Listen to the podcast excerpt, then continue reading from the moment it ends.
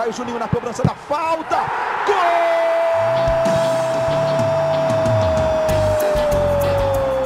Está entrando no ar o podcast. Sabe de quem? Do Vasco!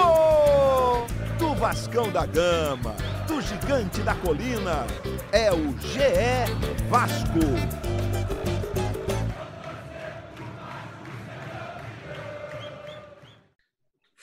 Fala, torcedor vascaíno! Tá começando o episódio 60 do podcast GE Vasco. Dia seguinte a estreia, estreia com vitória sobre o esporte 2 a 0 em São Januário. Eu sou o Luciano Medo, eu já vou apresentar direto o nosso convidado, estrela da noite em São Januário, autor dos dois gols. Felipe Bastos, seja bem-vindo e obrigado pela presença, cara. Obrigado pelo convite. É uma noite importante para mim, uma noite importante para o Vasco espero que, se, que, isso se torne rotina na minha carreira, mas é uma coisa que, que eu gostei muito, que é fazer gol e ainda mais dois numa partida e terminar a partida 2 a 0 para mim. Bom dia, conver... Bom dia, Felipe. Para conversar com o Felipe aqui, a gente está recebendo um setorista de Vasco do GE. Como é que você está, Fred Gomes? Fala, Lulu. Fala, Felipe. Obrigado aí por aceitar nosso convite. É, desse, decidimos, né? Na verdade, não tinha nem muita dificuldade para decidir esse podcast ontem, mas quando eu pedi para o João, assessor dele, né? Eu já falei para o João antes de eu, de eu já dar uma boa noite para ele, eu já mandei um irmão com exclamação, ele já sabia o que, que era, qual era o assunto. e a gente agradeceu o João que, que marcou rapidamente. O Felipe está aí com a gente para para bater esse papo depois dessa grande atuação, fazendo o gol pisando na área e fora da área, que sempre foi a especialidade dele, né? Felipe, queria é, fazer uma pergunta para você sobre o jogo, cara. O que, que você viu, além da tua atuação, claro, que chamou muita atenção, dois gols, uma bola na trave. O que você achou do time? Assim, achei que, na minha visão do jogo, o Vasco fez um primeiro tempo muito seguro, um primeiro tempo, até como o Ramon falou, de controle das ações. O segundo, eu achei que o Vasco caiu um pouco, mas também muito pelo, maratona que vem, né? O Vasco estava parado há muito tempo e, vem, e vai entrar numa maratona. O jogo estava sob controle, o Vasco não levou pressão do, do esporte, apesar de chegar menos, tentou encaixar uns contra-ataques, não conseguiu. Você mesmo saiu ali no 25 do segundo tempo, se eu não me engano. Queria que você falasse um pouco de como você viu ali dentro do campo a atuação do time como um todo, não só a sua, claro, que foi muito boa. Então, a gente, a gente sabe que o período de treinamento, o período de amistosos, eles, é, eles a gente num nível físico é, parecido com o do jogo, né? Mas a gente sabe que não é o jogo. O ritmo de jogo você precisa estar jogando para você adquirir esse ritmo de jogo. Uhum. Eu acho que eh, no primeiro tempo a gente conseguiu é, controlar as ações, a gente conseguiu não sofrer tanto, tanto é, como a gente sofreu no finalzinho do segundo tempo. É, a gente, um time organizado, um time com ideias, um time que criou algumas chances de gol. Não uhum. foram só as minhas, teve a do Cano também, que o Cano quase fez o gol também, logo no início do jogo. Sim. É, algumas outras chances também de bola parada, que também a gente quase, quase fez o gol de cabeça. Então foram assim, no primeiro tempo a gente sabe que a gente fez um bom primeiro tempo. É lógico que tem algumas coisas para a gente ajustar, até, até pela, como eu falei, até pelo ritmo de jogo que a gente precisa. No segundo tempo, a gente é, deu mais campo para a equipe do esporte e aí foi aonde a equipe do esporte cresceu. Mas a gente também teve chance também de, de, de matar a partida. Isso é normal, é o primeiro jogo. A gente tem consciência de que a gente pode fazer um melhor jogo. A gente pode jogar melhor ainda dentro da plataforma que o Ramon tem pedido para a gente. E a gente pode é, evoluir dentro disso que ele vem pedindo.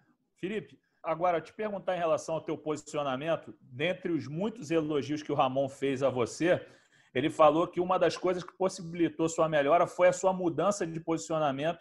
E uma coisa que eu reparei é que você deu muito combate na área do esporte. Eu não, me, eu não lembro se você chegou a dividir com o goleiro Maílson em um momento, mas você estava aparecendo ali toda hora no campo deles. Como é que você, como é que vocês chegaram nesse entendimento de você começar a dar esse primeiro combate, às vezes até poupar o cano dessa marcação ali na defesa adversária? Então, no início da minha carreira era uma coisa rotineira que eu fazia, né, cara? Eu era, como o Ramon vem sempre falando, eu era um meia volante. E com o passar do tempo, eu, eu fui ficando mais na frente da zaga, até pela saída de bola, até pelo bom passe. E os treinadores que eu que eu vinha tendo, eles vinham pedindo para que eu, como a, qualidade de, de, saída de bola, ficasse ali na frente da zaga até para dar uma saída melhor para o time. E o Ramon, logo na, na, quando ele assumiu o time, ele me ligou, a gente conversou, e ele perguntou se eu podia fazer, porque fisicamente ia, ia me, me, me, cobrar muito isso. Né? Logo nessa primeira conversa, Felipe, ele perguntou isso? Logo, na primeira, logo nessa primeira conversa que a gente teve, ele já me mostrou o que ele estava pensando para que eu fizesse, até para usar uma coisa que eu tenho muito, que é meu chute, estar tá mais perto da área, para dar passe, para entrar dentro da área, como ele vem, vem me cobrando.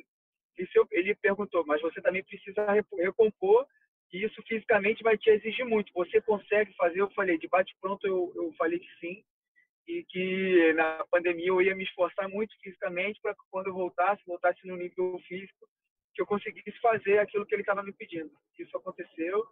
É uma das coisas que é, você acabou de falar aí, Fred, é verdade. Eu, eu acabei é, ontem, acho que por duas vezes eu fui pressionar o Maílson até para dar um, um descanso para o Cano. Que jogadores de frente a gente precisa estar tá mais descansado. A gente sabe disso, tem os jogadores de, de finalização é, um pouquinho mais descansados. Foi isso que aconteceu ontem. Foi bem isso que, é, que vem acontecendo nessas últimas seis semanas que a gente vem treinando. Ramon tem cobrado bastante disso dos meios volantes, não só eu, como do Marco Júnior, como do, é, é, do Bruno César, do Benítez, a gente que a gente tenha combate na marcação e ajude é, o Cano na, na, logo na primeira pressão, porque se a gente correr 20 metros é muito melhor do que correr 80 para trás e fica, roubar a bola mais perto da, da, da, do gol adversário fica muito mais fácil da gente fazer os gols. Felipe, uma coisa que tem chamado muita atenção quando sempre que os jogadores falam nessas últimas semanas, mesmo na, na, na época sem jogos, é a relação com o Ramon. Assim, esse foi só o terceiro jogo oficial dele, né? A gente até gravou o podcast com ele essa semana, antes da estreia. E a gente falou, Ramon, provavelmente você, no início da sua carreira, mas você nunca mais vai ter tanto tempo para treinar um time, o que é bom e o que é ruim, porque todo mundo quer jogar, inclusive o treinador, né? Como é que é essa relação dele com o grupo? Você falou dessa primeira conversa, isso eu achei bem legal. É, ele falou também pra gente, cara, eu liguei individualmente para quase todo mundo assim que eu soube, não, não, ninguém tava treinando, né? Tava aquela época de pandemia total que, enfim, todo mundo treinando sozinho em casa. É, essa relação parece ser muito saudável, todos, todos os que falam. Como é que tá esse entrosamento do grupo com um técnico que recém chegou e está na primeira chance dele num clube grande, apesar de conhecer tão bem esse clube? A nossa relação ele é muito boa, cara. Desde o ano passado, quando ele era auxiliar, e ele sempre foi um cara que a gente a gente tinha muito contato quando a gente cobrava as faltas e era ele que, que, que ficava do nosso lado ano passado. Então a gente conversava bastante sobre futebol, sobre tática, é, sobre as coisas que a gente gostava de fazer, é, gostaria que fizesse. Isso foi é, não só comigo, mas com, algum, com outros jogadores foi aproximando a gente, né? Foi criando afinidade. E esse ano, quando ele assumiu, realmente ele fez isso, ele ligou para todo mundo. Eu acho isso muito importante no futebol, é, você jogar aberto, falar, falar as claras o que você está pensando, e foi isso que ele fez.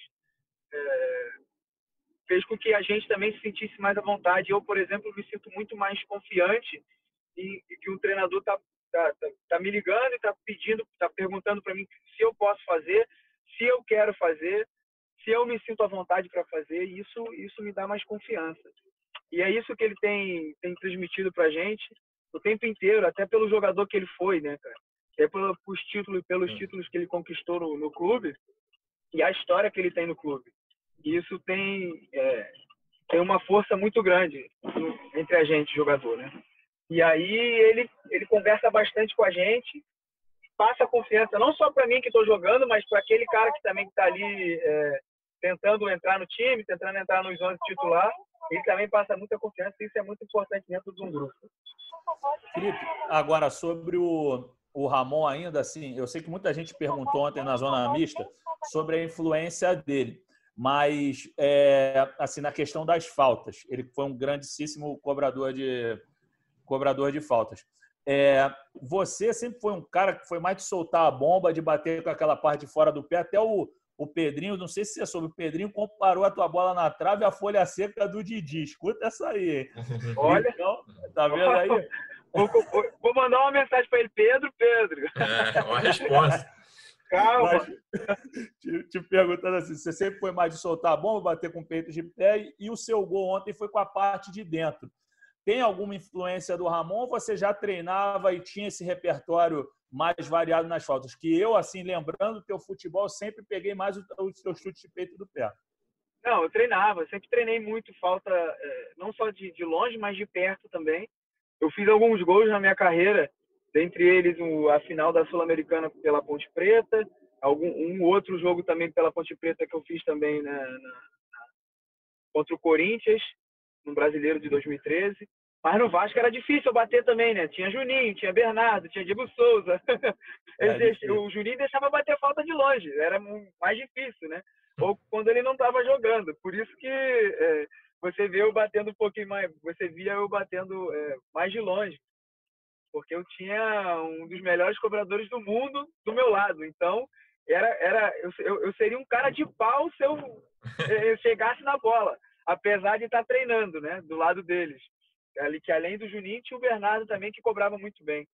Então é, eu sempre treinei e, a, e, agora com o Ramon do meu lado ele tem dado alguns toques, ele conversa bastante com a gente, não só comigo, o Andrei, o Pikachu, o Bruno César, que para mim é o melhor batedor que a gente tem no nosso time, porque nos jogos treino ele ele tem feito isso, cara. E no, no, no, nos treinamentos é um cara assim que acerta 80% das batidas de falta, isso é, é, é quase que, que, que, unânime ele, ele ser um dos melhores do Bruno César. E o Ramon tem passado isso para a gente por ter sido um exímio cobrador de falta.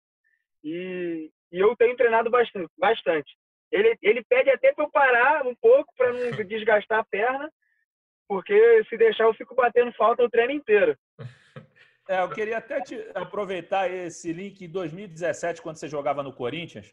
Você deu uma entrevista para o Seleção Sport TV e você falou que, que sempre observou grandes batedores e tinha o privilégio no Vasco de observar o Juninho. Mas que o Juninho deu um toque em você e falou: pô, Felipe, eu batia de 50 a 60 faltas nos treinos os preparadores físicos começaram a me segurar e pediram para eu bater só 10 a 15. Você está batendo mais ou menos quantas faltas e quando que o Ramon fala? Chega, Felipe? É, eu bato mais ou menos por, por treino 30 a 40. 30 a 40. Uhum. É mais ou menos isso que a gente bate.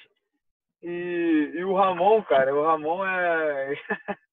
ele é um cara assim que, além de, de ter me dado muita confiança, é um cara que, como eu já falei, ele, ele batia muita falta também. Eu, eu, conversei com ele que na época de 97, 98, ele confidenciou isso para mim, que tinha ele, tinha o Pedrinho, tinha o Juninho. E muitas das vezes é, acontecia de ter uma falta no jogo. Quem ia bater? Porque também Ramon e Juninho. Pô, tem, tem, uma lenda que às vezes o Edmundo, o Edmundo, passava na frente deles e batia. Tem aí isso. não, o Edmundo passava na frente e pegava a bola. Aí não tinha jeito. Mas os exímios cobradores de falta eram Juninho e Ramon. E aí, tanto que na, na, na, na no gol do Juninho, né, no, contra o River Plate, o, o Juninho entra no jogo e os caras deixam ele bater e ele faz aquele gol ali que é histórico, né, pro Vasco. Então, Essa orientação do, assim, do Ramon é verbal, Felipe, no treino ou ele chega lá e bate a falta também? Como é que é essa orientação não, quando, quando não, vocês estão não, treinando? Ele não bate, ele não bate que ele não tem mais força, né? não, não, mas ele é verbal, é verbal. Ele muitas das vezes ele bota assim, eu, eu por exemplo, ano passado eu dava três passos para trás. Hoje eu dou quatro. Ele fala, dá mais um passo, porque a força ah, que você tá. tem, você chega rápido na bola. E, e esses toques que, que que fez com que eu melhorasse também minha batida. Ó, Luciano, passar aqui para o torcedor vascaíno informação em primeira mão. Herói do jogo de ontem é barrado porque falou que o chefe não tem mais força. Brincadeira, Ramon! ô, ô, Felipe, agora te perguntar uma coisa. Você tem 17 gols pelo Vasco. Você lembra quantos foram de falta? Caramba, pergunta boa, hein, Fred? Caraca. Fica tranquilo. O do Ceará conta como falta? O primeiro? Tá aí, Lu. Você que, você que sabe, Lulu. O que, que você Cara, acha? eu não tô lembrado desse gol, não, pra falar a verdade. O da primeiro, estreia. bola bate na barreira, volta e eu pego. Vai, mais ou menos, mais ou menos. mais ou menos, né? meio, Cara, meio gol de falta. Eu acho que eu tenho pelo menos uns sete, vai. Não, e a gente estava falando ainda de gols do Vasco, Felipe, a gente estava conversando com o Fred aqui antes de, a gente gravar. Tem um o, o, teu, o teu único jogo até ontem com dois gols pelo Vasco era jogo de Libertadores, né? Contra a Aliança. Isso aí, um dos melhores jogos que eu fiz pelo Vasco também. Foi um jogo importante, até porque na época, né, o Juninho ele não viajou e ele estava com um problema é, dentário, eu acho que ele tinha que operar um dente.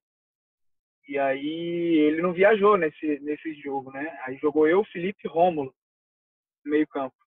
E aí eu, era uma oportunidade para mim, porque eu era reserva imediato e eu tava vinha jogando o Carioca e jogava a Libertadores pouco, né? E foi um jogo muito importante para mim, até pelo nascimento da minha filha também. E foi eu acabei fazendo foi dois gols. Nascimento? Foi, foi. 40 dias depois ah, legal. que ela nasceu. E aí eu fiz os dois gols e a gente acabou classificando antecipadamente, né? Isso foi muito importante e marcou a minha vida, marcou a minha carreira. Aliás, tua filha é uma figura, hein? Eu vi no, no React do Vasco do Dia dos Pais que os filhos o, o, o, garoto dançava, fazia um monte de onda tenho... e ela dava uma bronca nele. Eu tenho dois TikTokers aqui, cara. Os ah, dois são o tempo inteiro. Aí ontem, quando ah, terça-feira, quando eu fui sair de casa para concentração, aí eu fui dar um beijo neles, aí eu falei, filho, o que, que você quer que o papai faça? Caso o papai faça um gol. Aí ele, ah, papai, tem que fazer essa dancinha aqui. Aí foi botou a mão. Por isso que eu botei a mão no rosto e dancei daquele jeito. Porque ele pediu aquela dancinha que é do TikTok. E minha filha também, tem negócio de cartola. Meu Deus do céu, cara. Papai, por favor, não vai tomar amarelo.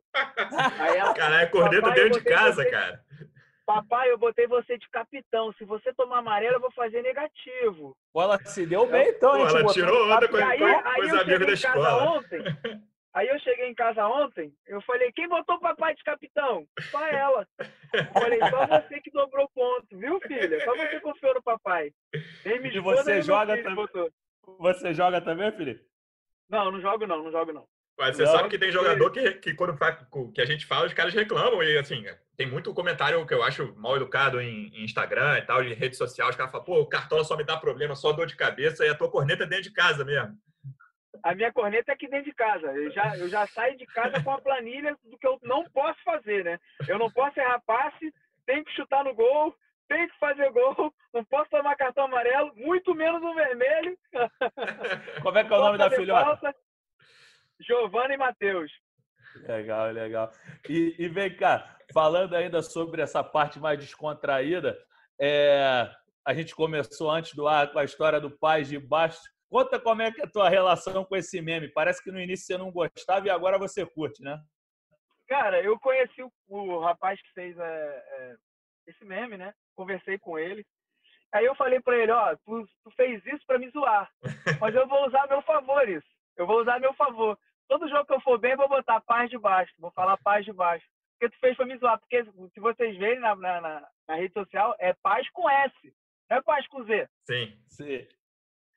E aí ele falou, então tá bom, Baixo, então tá bom, vou parar, de, vou, vou parar de, de, botar isso na minha rede, se tu usar isso daí vai ser bom para mim também, não sei o quê. Falei, então beleza.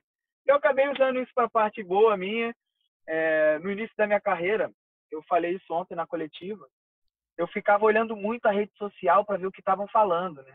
Se falavam bem, se falavam mal. Se falavam bem, eu, eu me enchia. Eu não, pô, tô bem. Aí se falavam mal, eu já me abatia. E hoje, com, com o andamento da minha carreira, eu, eu, eu filtro muito. Eu nem vejo tanto. Ontem, que recebi alguns é, elogios e, e mensagens. Agradeço a todo mundo, mas eu nem entro muito nisso, porque é o início de uma caminhada, é o início de uma reconstrução do Vasco, uma reconstrução minha também, e que eu não posso me, me, me achar que eu tô ah, agora que eu fiz dois gols, agora eu posso relaxar. Muito pelo contrário, eu preciso fazer melhor e melhor sempre. O futebol te cobra a cada jogo e a cada treinamento. E isso eu procuro evoluir. E esse negócio e... de pai de Vasco, cara, eu peguei para mim, cara. Agora é, agora eu uso para mim de forma de forma boa. Não, eu já tenho a figurinha no WhatsApp aqui tudo. Foi o João que me mandou ontem. Mas, deixa eu te falar, o, até aproveitando a paz de Bastos, a gente convidou os torcedores vascaínos a fazerem perguntas para você, é, mas também a gente falou, ó, você que é corneteiro assumido do Felipe, é o momento para você mandar um recado. Aí olha só o que, que os caras falaram aqui, ó. Deixa eu pegar aqui. O Almirante, ele mandou assim: imagens exclusivas de São Januário. Vascaínos pedem desculpas e a paz de baixo. É uma fila imensa em São Januário. Eu vi, eu vi, eu vi essa foto aí, eu vi essa foto. Tem uma, o Alex RVG pergunta, ele falou assim, a gente pediu para eles fazerem perguntas, né? Aí ele falou, pergunta para ele como é ser o melhor brasileiro pós-Pelé. ah, ele viu? Ele ficava zoando, era o Ribamar, agora sou eu, né? Então, beleza. Então, beleza. Ah, agora, tu, tua esposa ainda tá do teu lado aí? Tá não, tá não, tá não. Ah, então, então vai ficar, então pelo menos não vai ter o cara aqui também teve um aqui que perguntou. Vê lá, hein, Fred, pelo amor de Deus, tô com medo não, tá tranquilo. Tá chegando, ela tá chegando. É, ela não. tá chegando. O cara apagou, Felipe, mas teve um que falou assim: pergunta se o Felipe se ele está pronto para se casar com a minha mãe. Ou seja, o carinho aqui tá enorme. Ó, aqui, ó, ó, fica. Olha aí, ó, ó, ó. Pedi... Pediram o Felipe em casamento aqui para casar com a mãe dele. Mas foi um torcedor, fica tranquilo. Pela, pela cara do marmanjo, a mãe não era muito novinha, não. Fica tranquilo.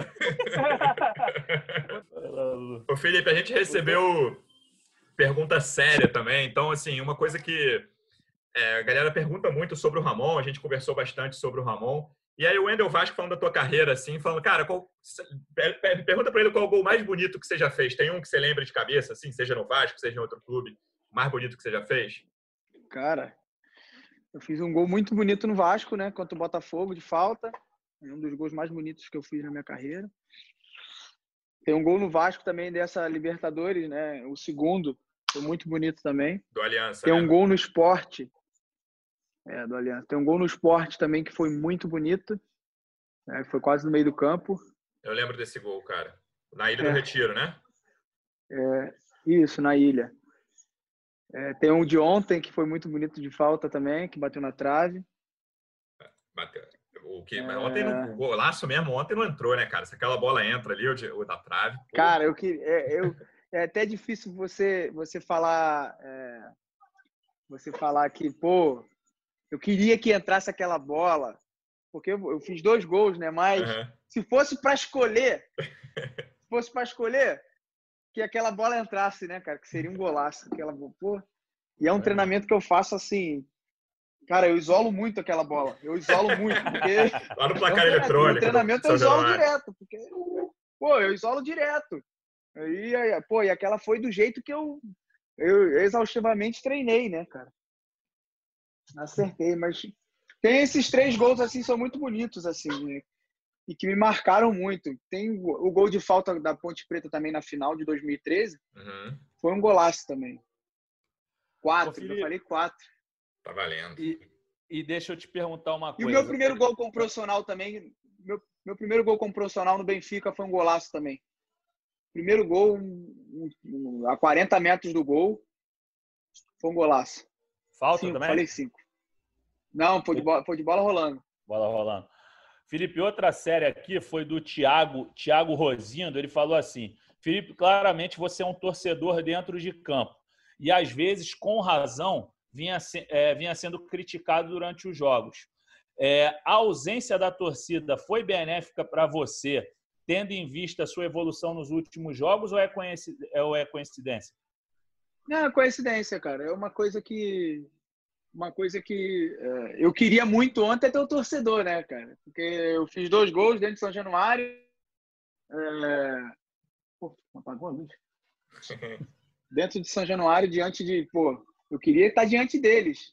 Mas isso não é uma coisa que me atrapalha, não, cara. Não é uma coisa que. Eu, como eu falei, eu, antigamente eu ficava muito ligado naquilo que acontecia fora de campo. E isso me atrapalhava muito. Hoje não, hoje eu sei que o, eu sei que o torcedor, eu fui torcedor, cara. Eu fui torcedor e eu também é, sabia quando o jogador estava mal, quando o jogador não estava, e cobrava. E eu queria sempre o melhor do meu time. Isso aí eu queria sempre o melhor. Eu queria sempre que o meu time ganhasse. E você era torcedor corneteiro? Eu, eu era, eu era. Conversava com meu pai e com meu irmão como se fosse.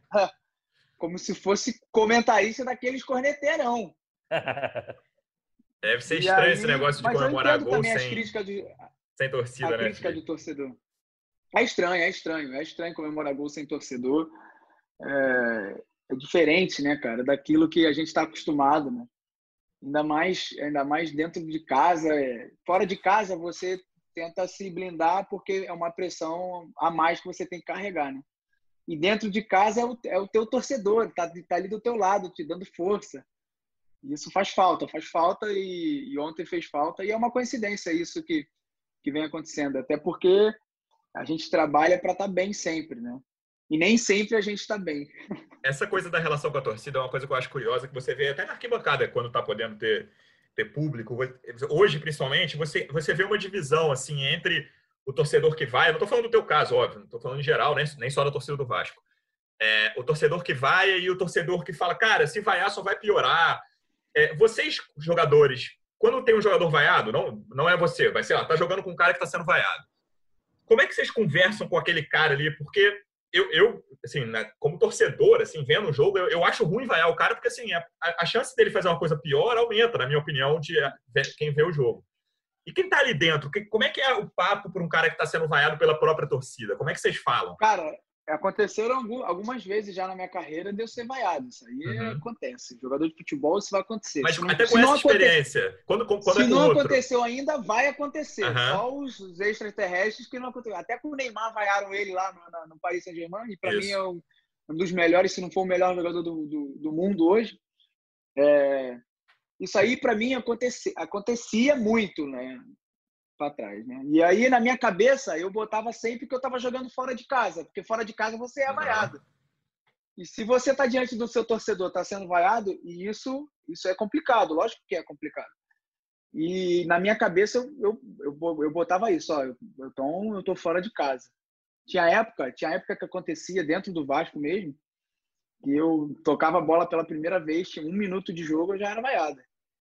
E eu precisava jogar, eu precisava disso, eu precisava mostrar. Eu tinha 20, 21, 22 anos, e eu precisava é, comprovar o porquê que eu estava jogando no Vasco. E se eu me abatesse com aquilo, se eu me, me, me, me lindrasse por isso, eu não ia conseguir fazer meu jogo, não ia conseguir construir minha carreira. E aí eu fechava minha mente e era como se eu estivesse fora de casa, cara. Todo jogo que eu fosse vaiado, e aí eu comento com os meninos hoje que sobem, os meninos que estão chegando. É, a gente sabe que o Vasco, é um, a torcida do Vasco é uma torcida que cobra por ter vivido muitos momentos de glória e por esses anos de, de, de não ganhar né, títulos grandes. E a torcida que vai cobrar sempre. E eu converso com eles. A torcida cobra, mas ela está do seu lado quando você faz coisas boas, mas quando você faz coisas ruins, ela vai te cobrar. E uma das cobranças é a vaia. Então você precisa estar tá sempre concentrado dentro do jogo, daquilo que você tem que fazer. E se isso é, é, for te ajudar, eu falo para ele, se isso for te ajudar, joga como se estivesse fora de casa. Fora de casa você não tem que jogar? Não é uma pressão da equipe da, da torcida adversária? Então joga como se estivesse fora de casa. Tenta se fechar ali e fazer o teu melhor. É isso que eu fazia e é isso que eu tento passar para eles. Cara, até na época de ouro mesmo, na torcida do Vasco, quando o Felipe começou, Felipe lateral, Cara, gente jogava na social ali, o tempo que a esquerda era na social, jogava 45 de cada lado, claro. Ele, a torcida pegava no pé dele, cara. Eu lembro de que olhar e falar, cara, prende muito a bola, passa a bola, dribla muito. Imagina, o Felipe, só, só isso. E não e teve uma época que chamaram de tiazinha, que ele era mascarado, pô, o cara jogava. É, é, eu acho que foi isso já cara, no, no posterior, mas é, imagina. Se vaiar o Felipe isso. Maestro, imagina o Felipe Bastos. Ah, cara, do, do, do, time de 2011, só teve um jogador que eu não vi ser vaiado. Na verdade, dois, né? É, o Dedé e o Juninho. Agora, o resto, todos foram. todos foram. Diego Souza, Alexandre, né? Diego Souza, é. Alexandre, o próprio Felipe. Éder Luiz pra Éder, caramba. Pô, o Éder pra caramba. Eu, o Fagner, Alan. Ramon. Pô, Sim. Ramon. Pô, os jogadores passaram por isso dentro do clube, cara. E estão aí, construíram carreira bonita e não se fecharam. O negócio é ter personalidade. No Vasco você precisa ter personalidade e conseguir fazer as coisas. Se não acontecer num jogo, até o Felipe Coutinho, na época, foi vaiado. Pra tu ver. Esse negócio de garoto, cara, a gente tem muito, assim, torcedor do Vasco que fala, tipo, Vital, quando tava, Douglas, jogadores que saíram agora, né, menos tempo, claro, e que estavam bem, né? Assim, faziam um jogo abaixo, a torcida vaiava. Aí, já não, não tô falando de nível desses, mas pro próprio Henrique, né? Que é um cara com tanto tempo de clube. Está tendo tempo, não, não conseguiu né, ter esse desenvolvimento que os outros tiveram até agora, mas está fazendo ótimos jogos. O Ramon falou muito bem dele ontem e realmente ele teve uma muito. ótima atuação. A, a, parte tática do Henrique, cara, ele, ele ajuda muito a gente. Vocês, vocês não têm noção do quanto esse menino é trabalhador, do quanto esse menino é dedicado ao clube e o quanto esse menino merece, merece as oportunidades que ele vem tendo, porque o quanto que ele trabalha, o quanto que ele ajuda a gente dentro dos jogos, é, de maneira que, que é louvável. Ele ajuda muito. É, se você fizer as perguntas para o Castan, que jogou na Europa, ver a, a, a, inteligência tática do Henrique é isso que, que o Ramon está pedindo para ele é novo. E ele pegou Sim. muito rápido e ele está conseguindo ajudar muito a gente, cara. E eu converso, um dos meninos que eu converso é o Henrique. Uhum. Converso Sim, bastante agora... com ele também quanto a isso. É, eu acho que, acho que quando voltar a torcida, acho que o pessoal vai ser mais paciente com ele. Agora, Felipe, te perguntar uma coisa aqui, uma pergunta que o rapaz fez aqui para o GE Vasco, nos enviou, e eu vou fazer um link com a pergunta que eu queria fazer para você. Que ele fala o seguinte: ele falou assim, fale sobre a nova oportunidade, é, quando você acabou acertando teu retorno no início do ano, e também sobre a parceria com o Leandro Castanho. Se você falou na, na entrevista que você deu para o Marcelo Baltar para a gente, mas assim, eu queria aproveitar o que ele falou sobre a nova oportunidade, a parceria com o Castanho, mas para te perguntar também o que, que você achou da atitude de muitos companheiros teus terem feito um apelo à diretoria para te manter no clube, assim, pela tua liderança, pela tua qualidade. Muita gente pediu para você ficar e isso pesou. É, fala, por favor, dessas três coisas: o apelo dos companheiros, parceria com o Castan na pandemia e essa nova oportunidade no Vasco. A, no, a, nova, é, a nova oportunidade e o apelo dos jogadores, ela vem junta, né, cara? Porque foi uma coisa que aconteceu mesmo, os jogadores pediram por mim, é, sabia da importância que eu tinha para o grupo, saber o principal e o que me deixa mais feliz é os mais novos, né, cara? É, os mais novos também conversaram, é, falaram com, com as pessoas, com, com, com, o Mazuco, com o presidente, com o treinador. O Castan foi o que encabeçou, é, um, é meu amigo pessoal e, além de ser meu amigo, é o capitão do time. Fernando Miguel, Pikachu, são pessoas importantes para o grupo que eles se juntaram, conversaram e pediram a minha volta e eu também super disposto a voltar e é, as pessoas não sabem, mas eu fiz eu baixei 80% do salário que eu recebia no Corinthians para ficar aqui no Vasco, porque no meu coração eu tinha que, sabe aquela coisa que você sente que você tem alguma coisa para fazer aqui ainda. Você não acabou a tua história aqui. Você precisa ficar aqui para é, continuar construindo a sua história aqui dentro. E é isso que eu senti no meu coração. E quando veio, é, a gente conseguiu chegar num denominador comum de que seria bom para mim bom para o clube, eu falei, não, aceito, quero ficar, abro mão de qualquer outra coisa. E, e vai ser importante para mim ficar aqui, até porque eu me sinto em casa e as pessoas que estão aqui querem que eu, que eu esteja aqui, isso para mim já, já, já é muito importante. E, paralelo a isso, ver a oportunidade de continuar no, no clube. Então, tá ligado. O apelo é, dos jogadores com a nova oportunidade está tá, tá muito ligado. E qual foi a outra pergunta, Fred? É, eu perguntei sobre a, a, tua companhia, a tua companhia com o Castan na pandemia. Você já Castan, falou na entrevista, mas só fala rapidinho como é que foi aquele Castan, período. cara, Castan é um amigo que eu tenho, é, pessoal, desde o primeiro momento que a gente se encontrou ano passado. A gente já de afinidade a gente já bateu, a gente pô, jogava videogame direto lá em Atibaia na pré-temporada. E as nossas famílias, elas, minha esposa com a esposa dele, elas são amigas. Meus filhos são amigos dos filhos dele. É, e a gente, é, a gente se juntou muito no, no, ano passado e esse ano ficou mais perto ainda por causa da pandemia. A gente treinava junto. O Castan tem uma história de vida que ela é, é exemplo para todo para todo mundo, não só para mim como jogador de futebol, como atleta, mas como pessoa a gente precisa pegar o Castan como exemplo, cara. Um cara que, que teve o que teve, um tumor na cabeça, e voltar a jogar no alto nível que ele joga, isso não é para qualquer um. E é um dos caras que eu quero ter do meu lado para sempre, porque com a história de vida que ele tem, com o exemplo de vida que ele é, é um, é um dos caras assim que eu, que, eu, que eu admiro muito. Além de ser meu amigo, é uma pessoa que é um ídolo que eu tenho por, por ser a pessoa que ele é, por ser o pai que ele é, por ser o, o, o homem que ele é. e um, e um, e um grande um grande profissional que ele é também. É um dos caras assim que eu vou levar pro resto da minha vida por ter brigado por mim também, por ter, por ter voltado. Olhando a tua trajetória no Vasco, cara, é, é quase inacreditável a quantidade de coisas que você já viveu no Vasco. Assim, você chegou no meio de 2010, o time estava na zona de rebaixamento, aí vocês fazem um bom segundo semestre, de salva tranquilo em 2010, você, aí o time é campeão em 2011, faz aquele ano espetacular, final de brasileiro, semifinal de sul-americana. 2012 o time mas joga Libertadores ainda, faz ótima campanha na Libertadores, aí muita gente vai embora, 13 rebaixamentos, você já viu, cara, você viveu de título a Série B, você já viu de tudo no Vasco, né, cara, impressionante, assim, ano passado, um campeonato que começou difícil e... Uma das coisas que eu me vanglorio era de não ter caído aqui, eu não caí. Você estava emprestado, né? Entre, no, tava, na Ponte Preta, de, caí com a Ponte Preta, mas é. com o Vasco. No fim de 13 você estava emprestado, aí volta para no início de 14, aí 14 você joga um pouquinho da Série B e sai, não é isso? Isso, isso. Jogo três jogos e, e vou, pro, vou pro Grêmio.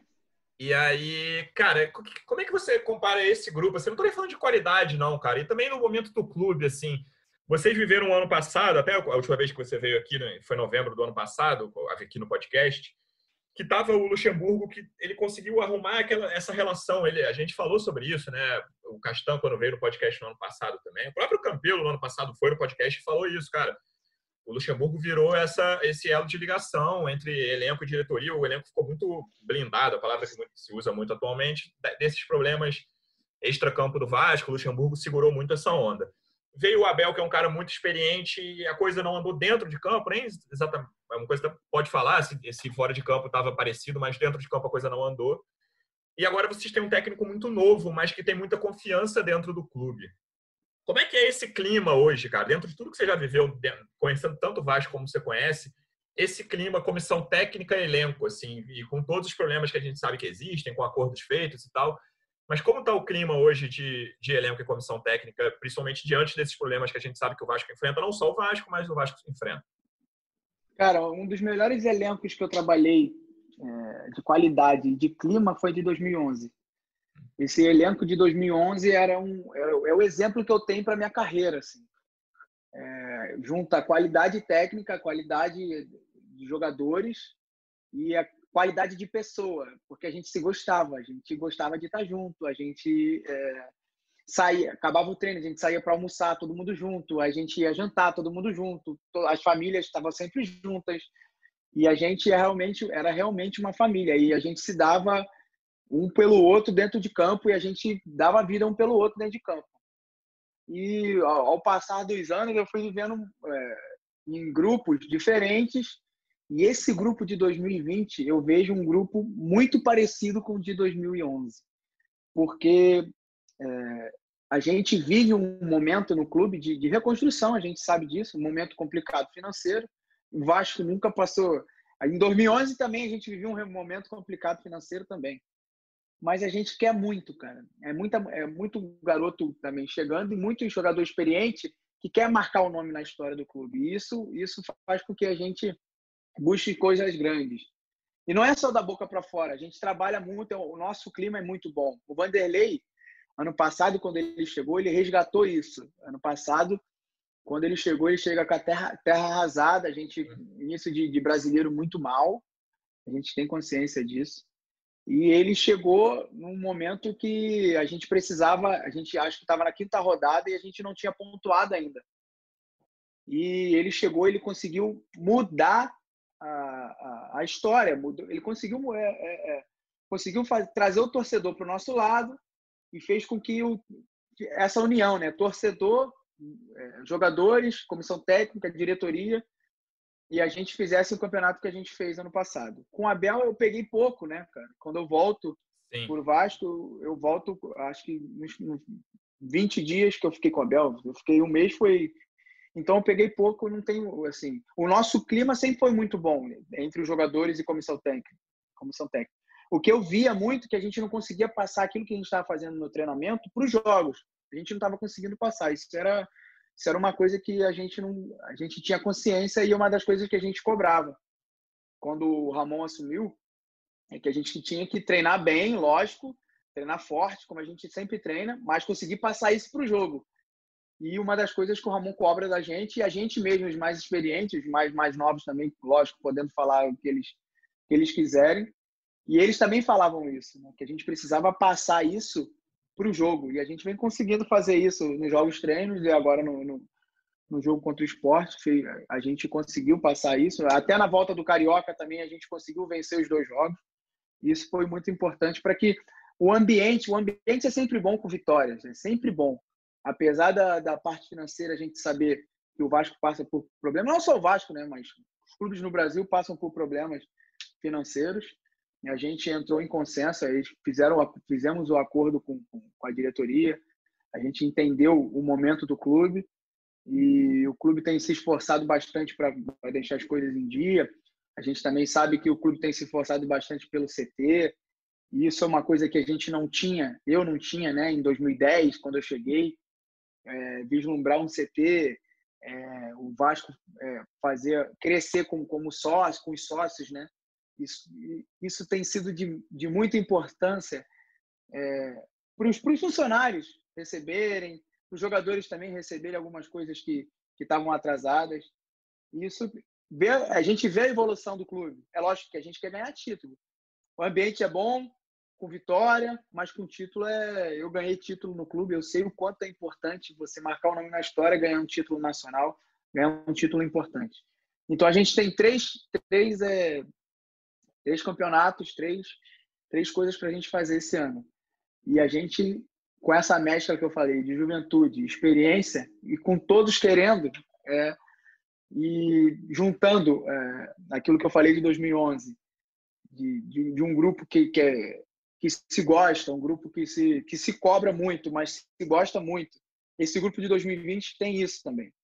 Então, eu vejo, eu estou esperançoso pelo trabalho que a gente vem fazendo e por essa parte também que, que é importante demais o grupo, o grupo, cara. E esse ano a gente vai precisar de todo mundo e eu espero que a gente levante alguma coisa esse ano, até pro, pro torcedor que tá machucado pra caramba, muito tempo sem vencer um grande título. Ô, Felipe, e assim, agora trocando de assunto radicalmente, saindo um pouquinho do Vasco. Quando a gente, quando eu fui marcar com o João a entrevista, ele falou: Fred, só dá um jeito de não botar durante o jogo do Barcelona, que o Felipe quer ver esse jogo de Barcelona e Bayern de Munique. É, assim, você que apresentou a live do, da, do título da Copa do Brasil de 2011 lá na TV Vasco, que tirou onda como apresentou, ou apresentador, perdão. É, queria saber, você, o comentarista Felipe Bastos, o que, que você acha desse confronto hoje e para quem que você vai torcer? Para o Messi ou para o Lewandowski? Cara, é, eu, eu fiz aquilo ali porque os caras me pediram. Depois saí as pessoas elogiando é, é, pela apresentação que eu fiz né, de, da Copa do Brasil. Porque eu também já tinha afinidade com a rapaziada, né? Então já fiquei mais, mais solto, né? Mas não é uma coisa assim que eu, que eu vislumbro depois da minha carreira. Então, o jogo de hoje, cara, um jogo, um jogo muito bom, por isso eu queria muito ver porque é um jogo de alto nível. Bayern de Munique com a equipe que ele tem, eu acho que a equipe do Bayern de Munique me melhor do que a equipe do, do, do, do, Barcelona, mas o Barcelona tem o Messi, né, cara? O Barcelona tem um cara que é diferenciado, é, há muitos anos vem jogando no mais alto nível, junto com o Cristiano Ronaldo e o Neymar, para mim. É Messi ou Cristiano? E... Só pode contratar um, Felipe. Quem você contrata? Messi. Messi. Messi. é muito genial. Não que o Cristiano, não que o Cristiano não seja, ah, mas o, Messi claro. é, o, o, Messi é diferente, cara. O Messi é, é uma coisa de outro mundo. Ele consegue fazer algumas coisas que, que só ele consegue fazer. E, então eu vejo um jogo muito equilibrado. Vou torcer pelo Messi, mas é, eu acho que a equipe do, do, do, do Bayern chega melhor preparado para essa, essa, essas quartas de finais aí. Eu acho que a equipe do Bayern é, vai acabar. Eu vou torcer pelo Messi, mas eu acho que a equipe Sim. do Bayern vai passar.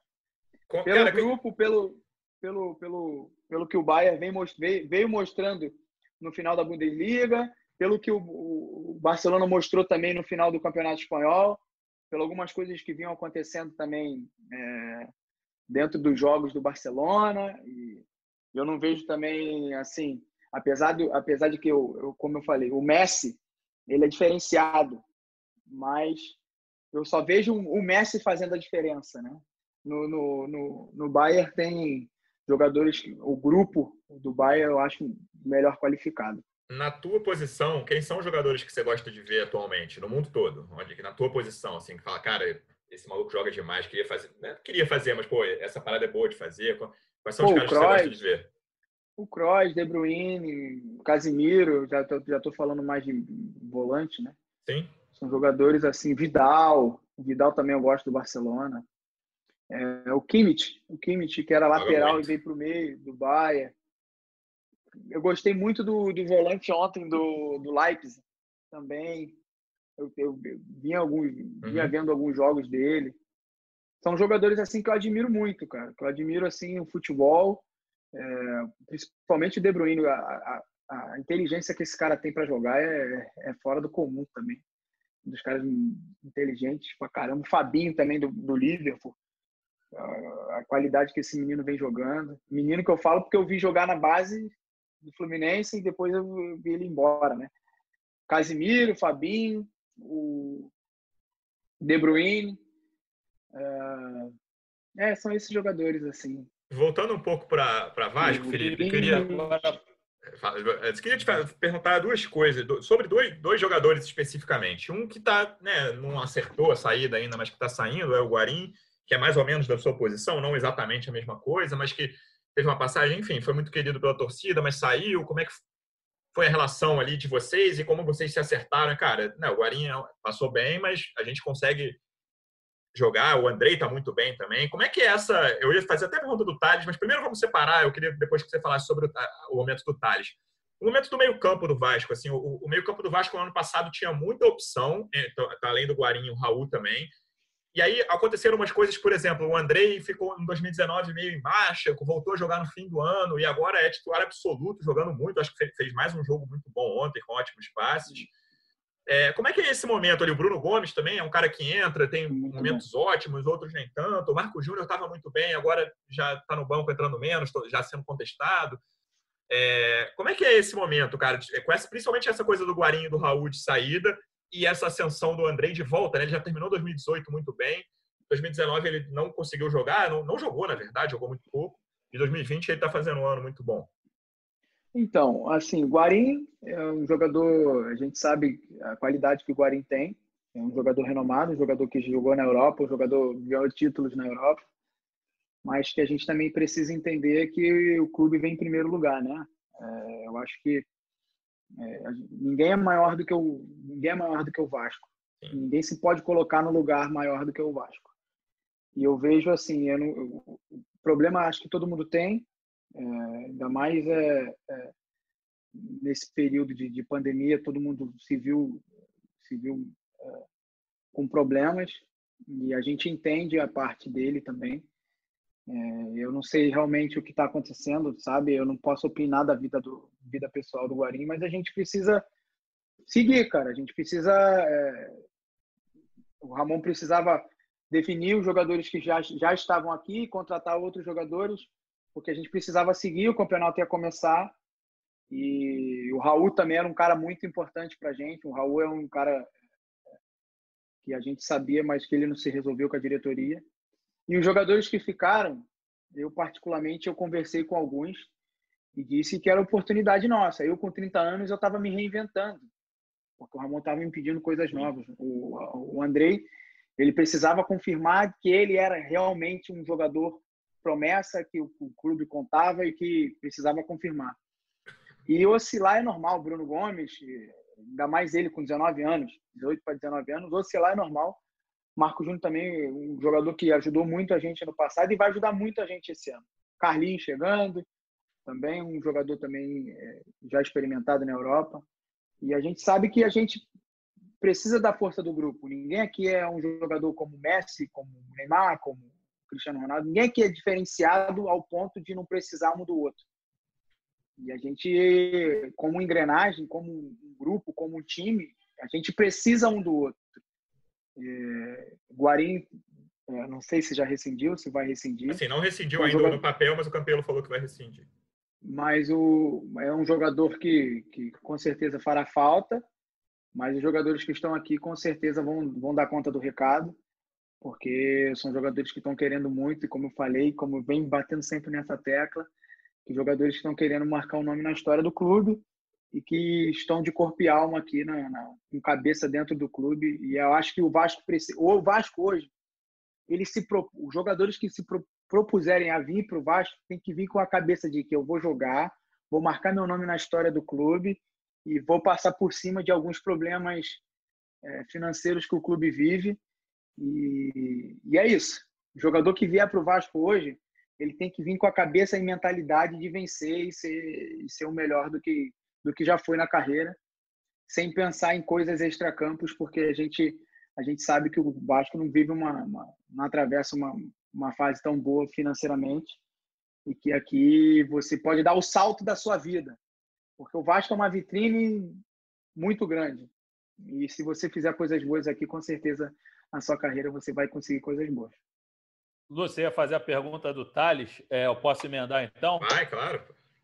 É, Felipe, em relação ao, ao Thales, assim, é um jogador que todo mundo espera e o vê como a principal joia do Vasco, e ele, depois da, da fratura do quinto metatarso do pé esquerdo, ele não, não voltou no mesmo nível. Aliás, ele já começou 2020 não tão bem quanto no ano passado. Ele teve ele... outra lesão em 19, né, Fred? E aí não voltou. Verdade, na, na, no na seleção. Mundial Sub-17.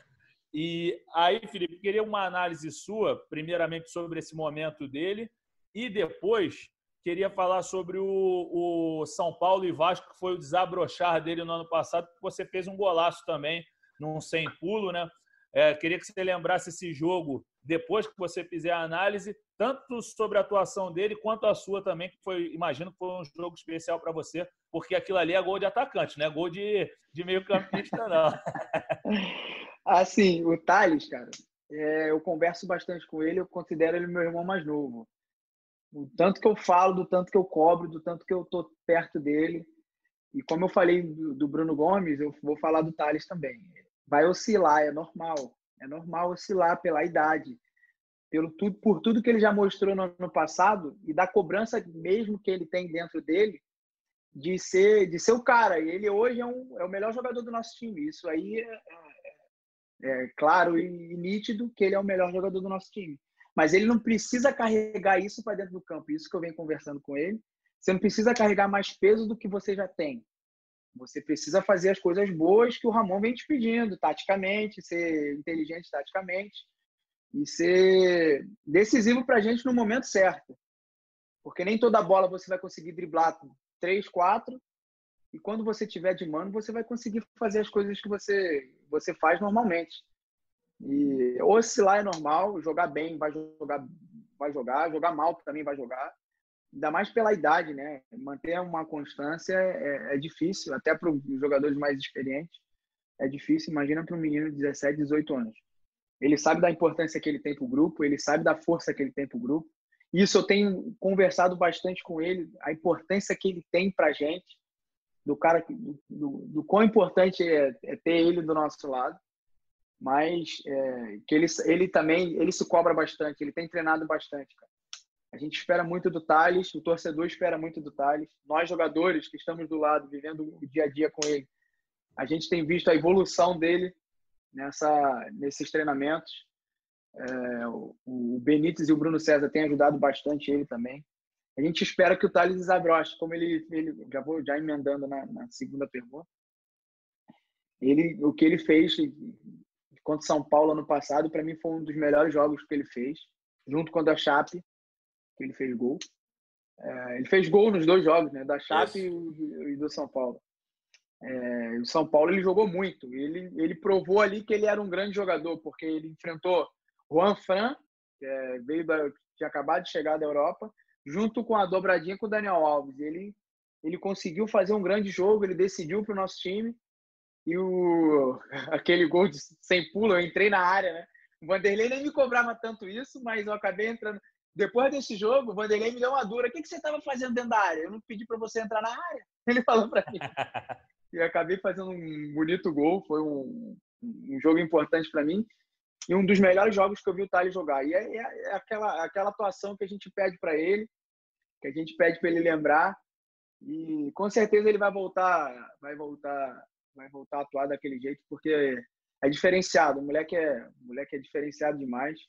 Já mostrou isso e vai voltar a mostrar novamente, porque é um, um jogador que, que vai dar muita alegria, não só para o Vascaíno, mas para o torcedor brasileiro. Com certeza esse moleque vai para a seleção brasileira e vai dar muita alegria para a gente. Eu ia te emendar uma pergunta que eu acho que você já praticamente respondeu nessa última parte. O, o Thales com, as, com a tua experiência de que jogou no Benfica e de que vê Champions toda hora, todos esses times grandes, você acha que o Thales, não vou falar né, semana que vem, mês que vem, vai, em, no momento da carreira dele, ele vai ser titular de time grande da Europa? Vai. Eu, eu acredito muito, até pela mentalidade dele, até por, por é, pela qualidade técnica que ele tem. Mas o mais importante da qualidade técnica é o quanto ele sabe escutar, porque ele ele é um cara que presta atenção no que você está falando, tenta evoluir naquilo que você está pedindo, naquilo que o, que o treinador está pedindo. Eu vejo isso muito nos treinamentos. E, e, quanto mais você escuta, cara, quanto mais você escuta e põe em prática, você tem evoluído. Ainda mais jogadores assim com, com qualidade diferenciada como ele é, ele vai ele vai ser um grande jogador. Ele ele está para mim um dos tops aí daqui a três, quatro anos, vai ser com certeza um dos melhores jogadores aí que, que, que o mundo possa, possa desfrutar, como é o Neymar, como é outros jogadores brasileiros que já estão na Europa. Com certeza ele vai ser um dos jogadores assim. Eu ainda, ainda fiz uma disputa aqui, eu, eu vou, vou confidenciar para vocês. Eu acredito que o Thales vai disputar a Copa do Mundo em 2022 ainda. É isso. Confio muito nele. Felipe, e a última pergunta da minha parte é te perguntar em relação a você mesmo. A gente está falando de um moleque de 17 anos, quer dizer, 18 que ele já fez agora em julho, junho, acho que junho. É, mas você ainda é garoto, cara. Você tem 30 anos, é muito novo. E você falou que quer fazer uma nova história no Vasco. A verdade é que teu nome já está marcado na história, que você foi campeão da Copa do Brasil, o único título do clube. Fez gol lá contra o Comercial, na, se eu não me engano, na estreia, não foi? Foi logo depois daquele é. 9 a 0 no América. Mas, é, então, queria te saber, que história que você se vê fazendo pelo Vasco, já que você falou mesmo para a gente no início da entrevista, que você achava que tinha algo a mais ainda para fazer nesse clube, depois do apelo dos jogadores, você falou, não, ainda tem coisa para realizar aqui no Vasco. O que, que você se vê realizando? O que, que você gostaria de realizar com a Cruz de Malta no peito? Eu gostaria de, de ser campeão brasileiro, Copa do Brasil e Sul-Americana. Só isso. Só isso. Só isso.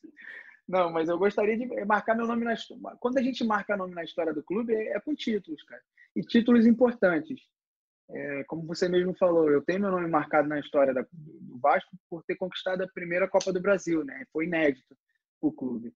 Então, é, eu sei que o Vasco já foi campeão sul-americano, mas da nova sul-americana o Vasco não foi ainda. Então, é, foi campeão da Copa Mercosul, foi campeão da Libertadores, campeão sul-americano, mas não foi campeão da sul-americana, né? Da nova, né? Então a gente a gente vai buscar a Sul-Americana, vai buscar a Copa do Brasil. Quem sabe eu posso ser o bicampeão da Copa do Brasil, eu e Ramon, fazendo parte desse grupo. Então é, são dois jogadores que fizeram parte em 2011 que podem fazer parte em 2020 também. E quem sabe também a gente não pode ser campeão brasileiro. É, a gente sabe que é muito difícil, é complicado, a gente sabe das nossas limitações, mas como eu falei ontem, é, depois da vitória, a gente é do tamanho do nosso sonho, cara. Se a gente sonhar pequenininho, a gente vai conquistar pequenininho. Mas se a gente sonhar grandão, a gente não acerta o alvo grandão, mas acerta ali no meio. Então, é isso que eu quero. É, eu vim pensando nisso esse ano. E, primeiramente, eu vim pensando em jogar e ter sequência de jogo. E, e, quando eu falo de Vasco, eu quero, quando eu falo que eu quero marcar minha história no nome do clube, com certeza vem com títulos. É, isso, isso nunca vem fácil, cara todos os títulos que eu ganhei na minha carreira nunca foram fáceis. Nunca foram fáceis. Sempre foi difícil e muito obrigado. E com certeza eu vou trabalhar muito para conquistar aqui e, consequentemente, marcar meu nome na história do clube. Felipe, queria te agradecer muito, cara. Boa sorte contra o São Paulo no domingo. Boa sorte nesse brasileiro. Boa sorte nessa maratona que vocês vão ter aí. Vai ter muito jogo quarta e domingo, cara. Preparem-se todos e boa sorte. Obrigado pela presença. Parabéns pelos gols e pela vitória de ontem. Obrigado, obrigado. Sempre muito bom falar com vocês sobre futebol. É, ainda mais um papo desse descontraído. Eu, eu, cara, eu gostei desse podcast, hein, cara. Gostei desse podcast, é um papo mais descontraído, dá pra gente falar, sem muita pressão. Que Deus abençoe, obrigado pelos elogios aí. Espero que essa fase artilheira continue. Fred, queria te agradecer e que você encerrasse lembrando o, apelido do Felipe no outro, pode primeira vez que ele veio aqui participar do nosso podcast. Ó, Felipe, isso não é obra minha, não. É porque ó, o, Igor Rodrigues, o nosso amigo Paulinho, outro apresentador do Apresentou o outro. Além, além do Lulu, ele, ele ano passado ele apresentou, teve sua participação. Ele falou que. Já vem a trairagem. Hã? Ele não, falou, falou do ar. Ele, é, ele falou do ar, ele falou que o teu apelido era cabeça de kiwi. É ele falou que acha parecido, hein? O Ramon, ó, obra de Ramon, de Castanho e de Breno. Os três. Quando, quando eu sou carequinha, né, cara? Aí quando o cabelo vai crescendo um pouquinho, fica aquele espelhinho, né? Aquele espelhinho do kiwi. Aí fica me chamando de cabeça de kiwi, esses três, rapaz. Aí já, já entregaram, já era. Por isso que eu tô raspando é, direto, por isso que ela tá instalando direto agora. Valeu, Felipe. Abração, cara. Valeu, irmão. Um abraço. Valeu, Fred. Valeu, Lulu. Obrigado. E a torcida do Vasco, hoje tem uma sexta-feira com a paz de Vasco. Com a paz de Vasco para todos vocês. Sextou, pessoal. Obrigado pela audiência. Semana que vem tem mais. Um abraço.